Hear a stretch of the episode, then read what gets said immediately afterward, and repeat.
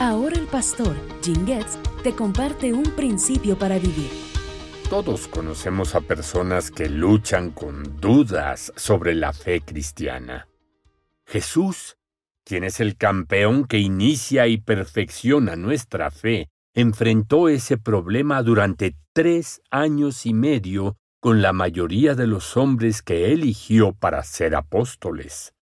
Tomás fue el que lidió con más dudas, incluso después de viajar con el Salvador, escuchar sus enseñanzas y observar una gran cantidad de milagros. Tomás aún dudaba de la deidad de Cristo. Piénsalo. Había escuchado a Jesús decirle a María y a Marta que Él es la resurrección y la vida.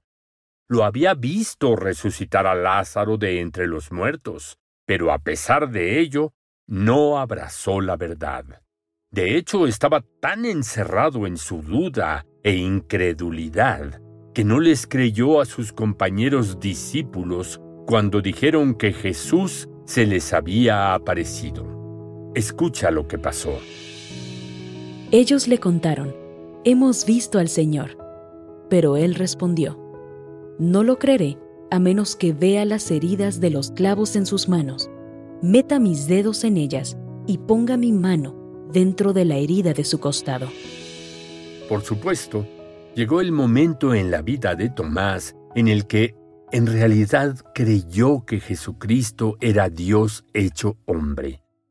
Cuando Jesús apareció de repente y lo invitó a tocar sus heridas, Tomás respondió con palabras sinceras de compromiso que cambiaron su vida para siempre. Dijo, Señor mío y Dios mío. La tradición nos dice que Tomás fue un gran misionero en la India, estableció una iglesia allí y finalmente murió como mártir por la cruz de Cristo. Como verás, tenemos que recordar que algunos no creyentes, que son más difíciles de alcanzar con la verdad, pueden convertirse en las personas más eficaces para convencer a otros de que Jesús es el Hijo de Dios. Recibe más principios alentadores en tus redes sociales favoritas. Síguenos bajo el nombre Biblia QR.